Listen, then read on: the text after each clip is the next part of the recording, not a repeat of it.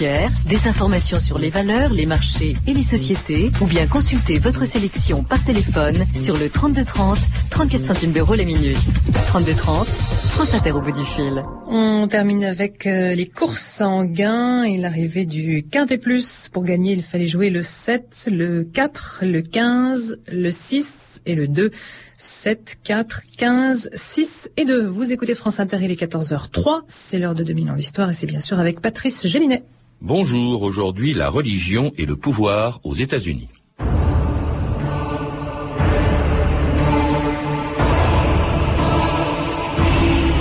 Les événements ne sont pas mus par des changements aveugles ni par le hasard, mais par la main d'un Dieu juste et fidèle.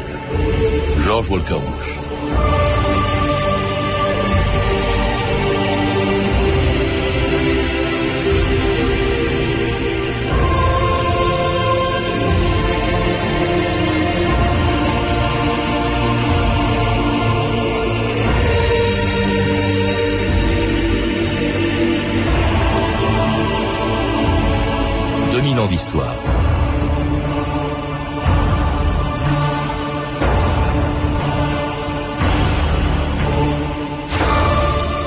Président qui prête serment sur la Bible le jour où il entre à la Maison Blanche et qui termine chacun de ses discours en demandant à Dieu de lui prêter assistance, un gouvernement et un parlement dont les réunions commencent par une prière, une population plus pratiquante et des églises plus puissantes, plus riches et plus influentes que dans tous les autres pays du monde, dans un pays aussi attaché que la France à la laïcité, on a du mal à comprendre et à admettre que la religion puisse être aussi présente qu'elle l'est aux États-Unis. Mais en Amérique, où le lobbying est entré dans les mœurs depuis longtemps, personne n'est surpris par l'activisme de certains prédicateurs qui ne cachent pas leur volonté de peser sur la politique de la Maison-Blanche. L'un des plus grands prédicateurs de notre pays, l'un des meilleurs serviteurs de Dieu aujourd'hui, je vous prie d'accueillir James Robinson.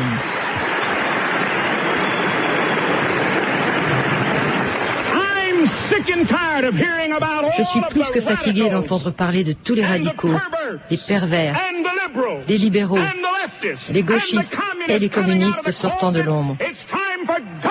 Il est temps pour les gens de Dieu de sortir de l'ombre et des églises, de changer l'Amérique. Nous devons le faire.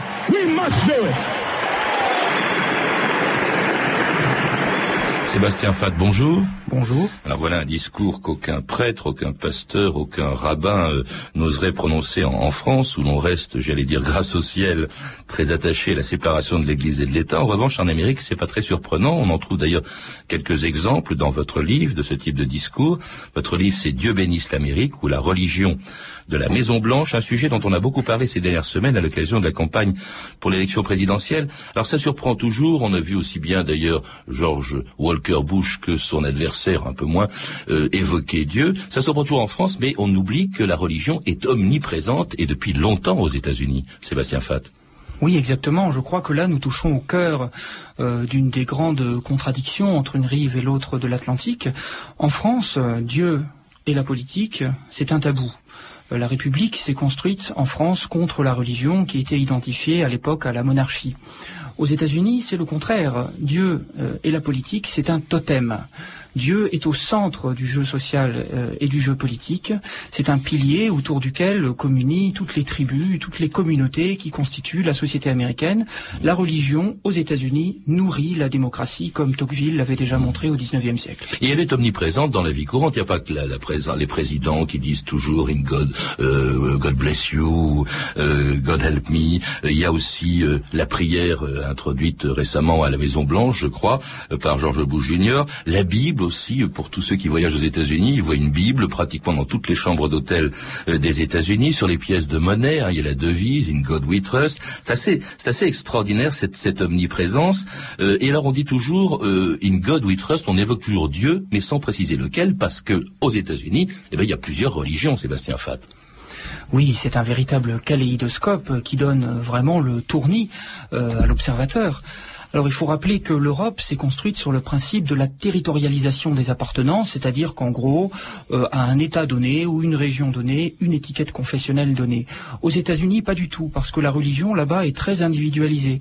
Euh, et on est aussi dans un pays de culture protestante, c'est-à-dire où en fait on ne sacralise pas l'institution. Si finalement on n'est pas content avec son église, eh bien on claque la porte et on en crée une autre. Si bien qu'aujourd'hui, quand on observe le terrain religieux américain, on est frappé par l'extraordinaire diversité des églises.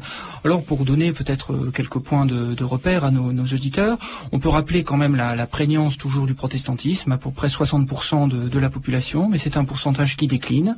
Une montée du catholicisme qui représente maintenant plus d'un Américain sur cinq, mais aussi une forte présence. La montée due sans doute, je suppose, à une nouvelle immigration latino-américaine. Hein, Exactement, ouais. une immigration Après assez... les catholiques italiens, Les- irlandais les du 19e, Irlandais, là il y a maintenant les, les latinos, oui.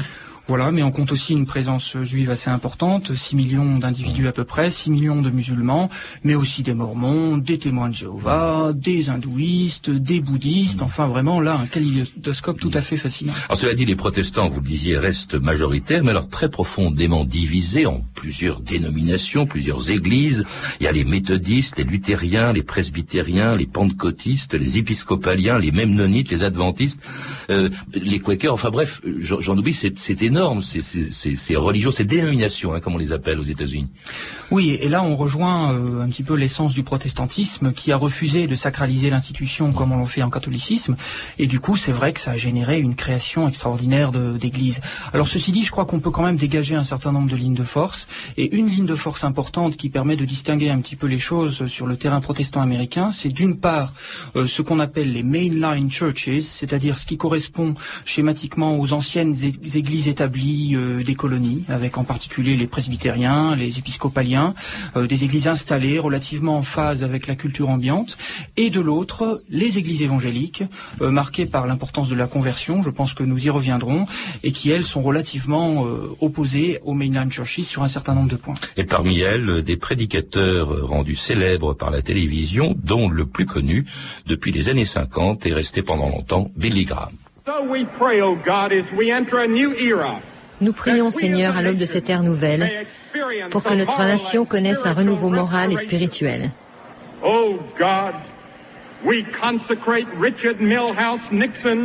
Ô Seigneur, nous sacrons Richard Nixon, président des États-Unis, au nom du prince de la paix qui a versé son sang sur la croix pour que les hommes aient la vie éternelle.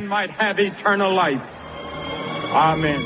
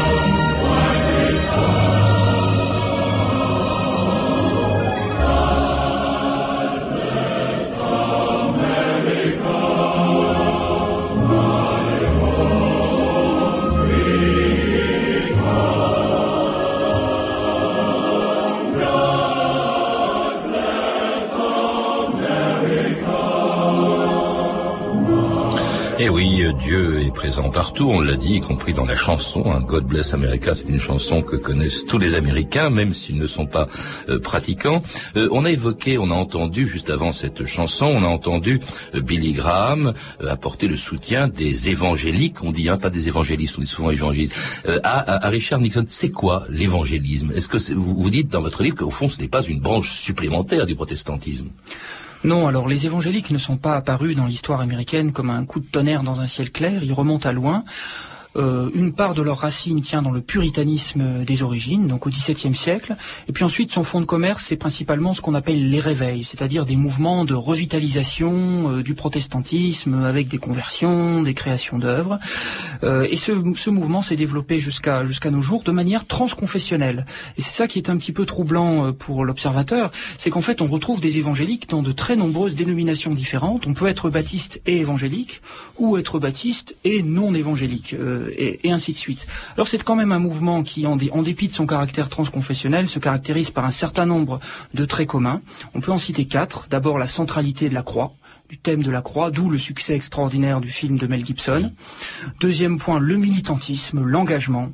Quand on est évangélique, on doit être engagé euh, pour sa foi. Euh, troisième point, la conversion il faut être born again. Quand on est chrétien, on a fait une expérience personnelle avec Jésus-Christ qui transforme votre vie, la conversion. Et enfin, dernier point, naturellement, la centralité de la Bible, le biblicisme, la Bible et la parole de Dieu. Vous dites que c'est transconfessionnel, c'est même international, parce que vous rappelez, ce que je ne savais pas, je vous avouerai, c'est que les Américains, euh, les évangélistes américains, les évangéliques américains ne représentent que un cinquième de l'ensemble de ce mouvement qui, a, qui compte 4 à 500 millions de personnes qu'on retrouve en Chine, en Afrique aussi.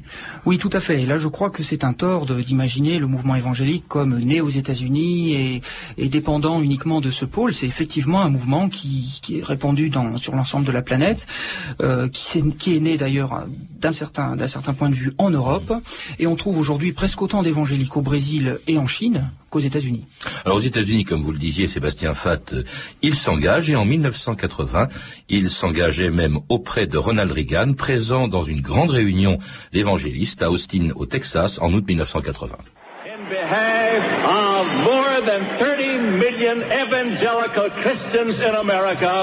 Au nom de plus de 30 millions d'évangélistes américains, nous vous souhaitons la bienvenue dans l'une des plus grandes assemblées du XXe siècle. Gouverneur Ronald Reagan.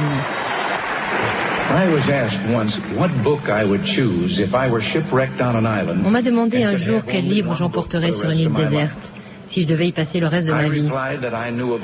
J'ai dit que je ne connaissais qu'un seul livre qui puisse être lu et relu et cependant rester un défi. La Bible. Toutes les questions dures et complexes qui se posent chez nous et dans le monde trouvent leur réponse dans ce seul livre.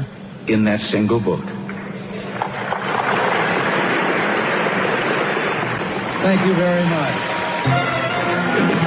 You're seeing the President-elect of the United States and his family.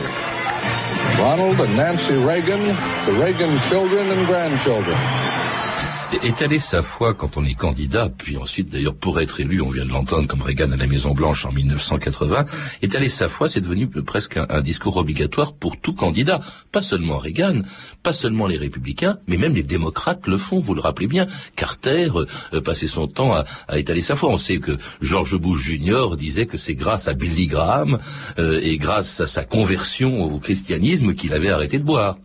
Oui, et Bill Clinton raconte dans ses mémoires euh, publiés cette année qu'à l'âge de 13 ans, euh, il a été très marqué par une campagne d'évangélisation de Billy Graham et qu'en cachette euh, de ses parents et de son père en particulier, il remplissait une enveloppe toutes les semaines avec un peu d'argent de poche qu'il envoyait à l'organisation Billy Graham. Donc en effet, faire étalage de sa foi, c'est indispensable pour tout candidat à la présidence suprême aux États-Unis. Être athée et président aux États-Unis, c'est inimaginable. Est-ce que c'est sincère? Parce que vous évoquez Clinton, bon, on connaît en même temps ces démêlés ou ces c'est c'est comment dire ces galipettes avec Madame Levinsky. D'ailleurs, je me souviens qu'à l'époque, quand on lui avait demandé de se justifier, il a dit j'ai péché hein, et ce que j'ai fait n'est pas bien contre Dieu. C'est vraiment extraordinaire ça. Oui, tout à fait. Alors la, la, question de la sincérité, je ne la trancherai pas. Je crois que c'est très difficile. Il faudrait vraiment être le, le directeur de conscience du président et encore pour pour le savoir. Ceci dit, ce qui est évident, c'est que pour être élu, il faut faire étalage de convictions religieuses personnelles. Ça, c'est une constante et je crois qu'on peut le, le replacer dans la perspective perspective de ce qu'on appelle la religion civile aux États-Unis, qui est une sorte de religiosité un peu générique, qui dépasse toutes les confessions euh, particulières et qui unit les, les, Américains dans un certain nombre de convictions euh, communes. Et tout président se doit de jouer un rôle dans l'orchestration de cette religion civile. Et de tenir compte aussi, bien sûr, des exigences des évangéliques euh, qui sont plus ou moins radicaux. Ce courant est traversé par des modérés. Billy Graham, d'ailleurs, est beaucoup moins, comment dirais-je, radical qu'on le croit. il y a beaucoup plus radical que lui comme celui-ci euh, que l'on a déjà entendu tout à l'heure et qui montre à quel point jusqu'où peuvent aller les évangéliques dans leurs euh, exigences, James Robinson. Monsieur Lincoln craignait notre autodestruction. Le risque est plus grand que jamais.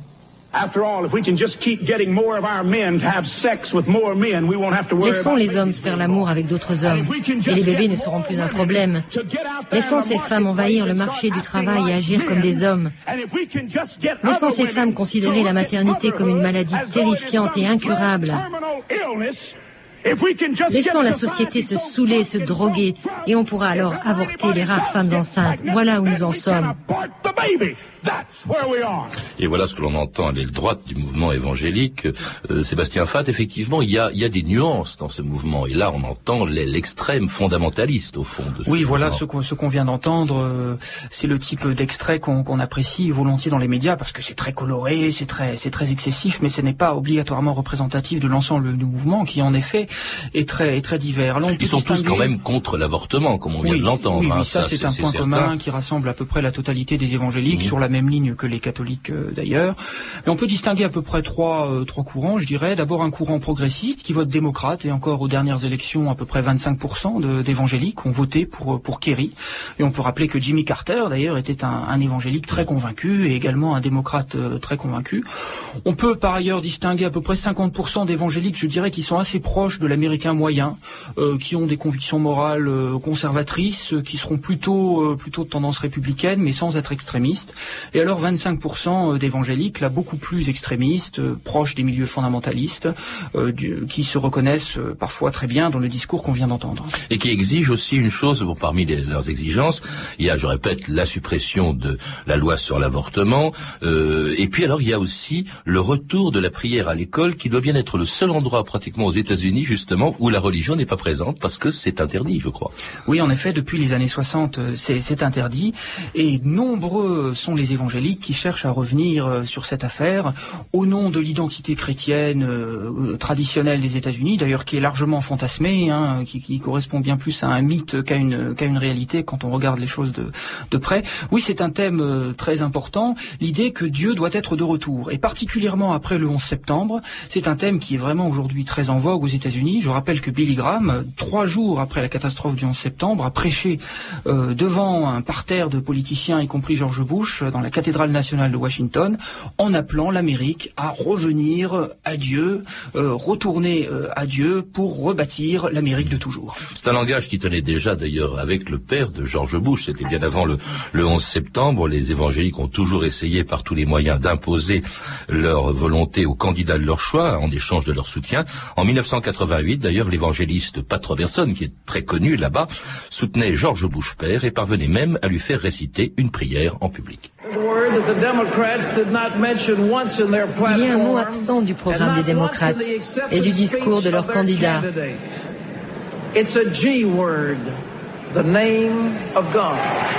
C'est le nom de Dieu. Nous, Américains, n'avons pas honte de promettre allégeance au drapeau qui symbolise une nation sous l'autorité de Dieu.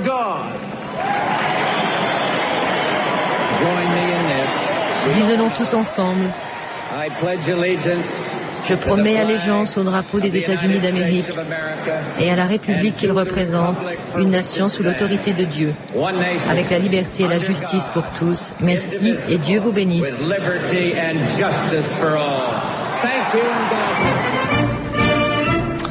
Entendre George Bush père hein, demander à ce qu'on prête allégeance à la Bible, à Dieu, etc. C'est vraiment. Est-ce que c'est important à ce point le poids des évangélistes pendant ou des évangéliques hein, Il faut dire comme ça plutôt qu'évangéliques. oui, tout à fait. Euh, dans les élections présidentielles, euh, Sébastien Fatt. Alors je crois qu'il faut un peu nuancer les choses. Quand on regarde les, les dernières élections, on s'aperçoit que certes euh, George Bush a rassemblé euh, vraiment le, le, le fils, plein, là, du le fils, oui. oui George Bush Jr. a rassemblé le plein des voix évangéliques, mais il a également récolté 3 millions et demi de voix catholiques en mmh. plus. Il a récolté aussi davantage de voix issues du judaïsme. Donc je crois que les choses sont plus compliquées que cela. Il faut quand même rappeler une chose, c'est que ces évangéliques représentent 70 millions d'Américains, mais ça, ça n'est quand même qu'un quart de la population. Mmh.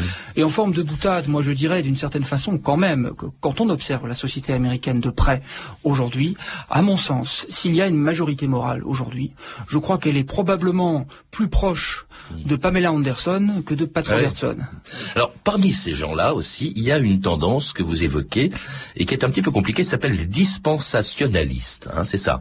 Alors qu'est-ce que c'est que ces gens-là? Parce que on s'aperçoit que ce sont, si on veut faire court, des chrétiens sionistes.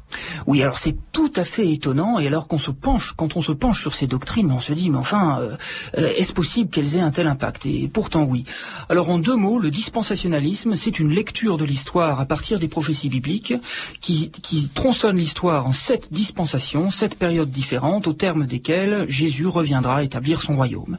Et pour ces dispensationalistes, nous vivons actuellement la dernière dispensation, caractérisée par ce qu'ils appellent le rétablissement d'Israël, le rétablissement du peuple élu sur sa terre, et ce rétablissement d'Israël est le prélude immédiat au retour du Christ roi. Dès lors, suivant cette euh, analyse, cette théologie, s'opposer à Israël aujourd'hui, c'est ni plus ni moins s'opposer à Dieu, et nous avons aujourd'hui 40 millions de protestants euh, évangéliques américains, donc bien plus que la totalité de la population juive américaine, qui défend cette conception et qui va jusqu'à faire du lobbying actif euh, à Washington, qui va financer la construction de colonies euh, dans les territoires occupés, euh, à Gaza. Donc c'est un c'est un lobby extrêmement Hmm. puissant. Et ce ne sont pas des, des juifs américains, ce sont des, du des tout, oui, chrétiens effectivement, ce sont qui des sont chrétiens la- protestants évangéliques. Ouais, que le retour du Christ dépend de la création d'État. Est-ce qu'il pèse lourd dans la politique qui soutient jusqu'à présent l'État d'Israël, traditionnellement aux États-Unis Est-ce qu'il pèse lourd? Alors je crois que oui. Autant, à mon sens, on ne peut absolument pas expliquer le conflit irakien d'après euh, d'après l'influence des évangéliques. Je crois qu'ils ne sont pour rien là-dedans. Il faudrait plutôt observer du côté des néoconservateurs. Autant, en effet, je crois qu'on ne peut pas comprendre tout à fait rationnellement le soutien si fort de l'État américain euh, à la politique de Sharon, indépendamment de cette variable religieuse. Parce que d'un strict point de vue de réel politique, les États-Unis auraient, c'est évident, euh, intérêt à soutenir la création d'un État palestinien et à appuyer un petit peu plus les États arabes de la région, d'un strict point de vue de réel politique. Euh, si l'Amérique aujourd'hui soutient à ce point la politique de Sharon, je crois que c'est bel et bien parce que ces lobbies dispensationalistes pèsent de tout leur poids sur la politique Oui. de Washington. Alors, de façon plus générale, euh, les évangéliques sont-ils présents à la Maison Blanche Vous citez, pendant le premier mandat de George Bush Jr., hein, cette fois-ci, vous citez par exemple John Ashcroft, qui était ministre de la Justice, qui vient d'ailleurs d'être chassé. Mais c'était pratiquement le seul. Oui, alors il y avait quelques autres personnalités. Il y avait Michael Gerson, par exemple, qui rédigeait les, discours, qui était le responsable de l'écriture des discours de George Bush, bon, ce qui n'est pas rien. Mais c'est vrai qu'on a parfois eu tendance un petit peu à surévaluer quand même le poids de ces, évangéliques. Bon, c'est certes, ils sont, très présents, mais ils sont loin de faire la pluie et le beau temps. Et on oublie un petit peu un autre groupe qui est quand même extrêmement présent autour de George Bush, et je crois qu'il est beaucoup plus actif sur le terrain de la politique extérieure, qui est le groupe des néoconservateurs. Et il ne faut pas confondre théoconservateurs de type évangélique et néoconservateurs. Oui, ça c'est une chose en France hein, qu'on confond souvent. Hein, Voilà, les on néoconservateurs, c'est-à-dire euh, effectivement son vice-président, c'est Dick Cheney, c'est Rumsfeld, etc. C'est Wolfowitz qui Voilà. eux ne sont pas, ils sont pas nécessairement chrétiens ou juifs, en tout cas ils sont pas pratiquants du tout. Eux, la religion, c'est le cadet de leurs soucis. Exactement. Ils venaient même de la gauche américaine. Exactement. Alors c- ceux-là, euh, en revanche, sont ceux qui pèsent le plus lourd. On a l'impression, finalement, euh, en vous lisant, Sébastien Fat, que euh, alors qu'on croit en France que le courant, les, les chrétiens évangéliques notamment, pèsent lourd euh, sur la politique des États-Unis, on a l'impression que finalement, les présidents se servent plus, au fond, de ce courant euh, que ce courant ne les utilise. Oui, je, je crois que c'est très pertinent comme analyse et c'est particulièrement vrai à mon sens dans le cas de George Bush Jr. euh, qui a énormément utilisé euh, ce, ce registre religieux évangélique pour faire le plein des voix du Sud et du Midwest, mais qui en réalité poursuit un agenda qui vise une chose avant tout, la grandeur de l'Amérique. Et je rappellerai une phrase qu'il a prononcée euh, lorsqu'il a, il a aff- réaffirmé sa, sa, sa victoire devant les écrans de télévision. Il a dit une chose qu'on a un petit peu oubliée. Euh, si les Américains s'unissent, s'ils travaillent ensemble, il n'y a pas de limite à la grandeur de l'Amérique. Et cette idée d'une grandeur américaine sans limite, sans limite, elle est tout à fait étrangère au christianisme, qui a toujours posé une limite aux politiques. Et à certains égards, je crois que quand on écoute et quand on observe attentivement le discours, la rhétorique de Bush, on a le sentiment finalement que le Messie, c'est finalement moins Jésus-Christ lui-même que l'oncle Sam. Et pourtant, il emploie constamment un langage biblique, des références morales de type religieux. Il parle de, de l'empire du mal en parlant de, de, de l'Irak. Euh, euh, on a l'impression quand même qu'il a besoin de- de- d'invoquer constamment Dieu. Au fond, est-ce que c'est pas, veut pas dire ce que vous dites là que euh, le Dieu aujourd'hui c'est l'Amérique En fait, il y a une confusion entre les deux. Oui, alors il faut il faut nuancer les choses. Euh, il n'y a pas confusion euh, sur tous les plans. Il est évident qu'il y a une part de, religiosité, je pense, très très très importante chez, George Bush, euh, qui, qui, apparaît dans ses discours. Ceci dit, quand on regarde les choses de près, je crois quand même que George Bush penche probablement plus du côté d'un Machiavel politique que du côté de Jeanne d'Arc. Hmm. Et donc sa politique ne serait pas euh, euh, guidée par euh, ces gens dont on dit souvent qu'ils font la politique des États-Unis. Vous, Sébastien Fad, vous ne le pensez pas? Je crois qu'il joue un rôle, mais plus un rôle de supplétif qu'un rôle de moteur. Hmm. Autrement dit, c'est lui qui instrumentalise encore une fois la religion plutôt que l'inverse. Parfaitement. Que vous pensez?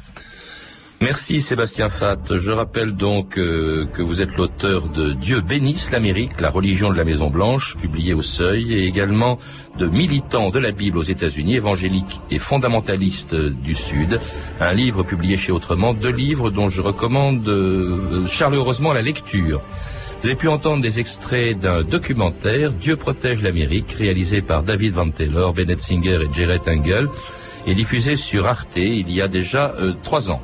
Vous pouvez retrouver ces références en contactant le service des relations auditeurs au 32 30, 34 centimes la minute ou en consultant le site de notre émission sur franceinter.com. C'était 2000 ans d'histoire.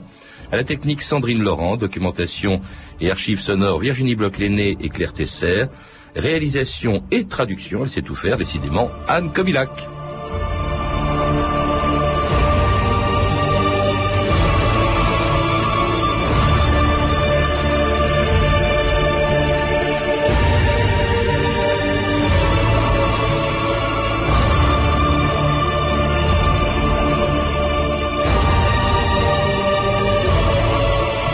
Programme de la semaine prochaine, lundi une émission prévue il y a deux semaines mais que nous avons dû déplacer à cause de la mort de Yasser Arafat, les prix littéraires. Mardi, un tueur en série qui a défrayé la chronique il y a 60 ans, le docteur Petiot.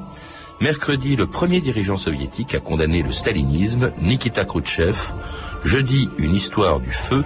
Et enfin, vendredi, deux jours avant le triomphe annoncé de Nicolas Sarkozy à la tête de l'UMP, les partis gaullistes depuis le RPF jusqu'à aujourd'hui. Bonne fin de semaine à tous et à lundi. Il est 14h30 sur France Inter. L'heure de retrouver Eric Oswald. Merci Patrice Gélinet et à lundi.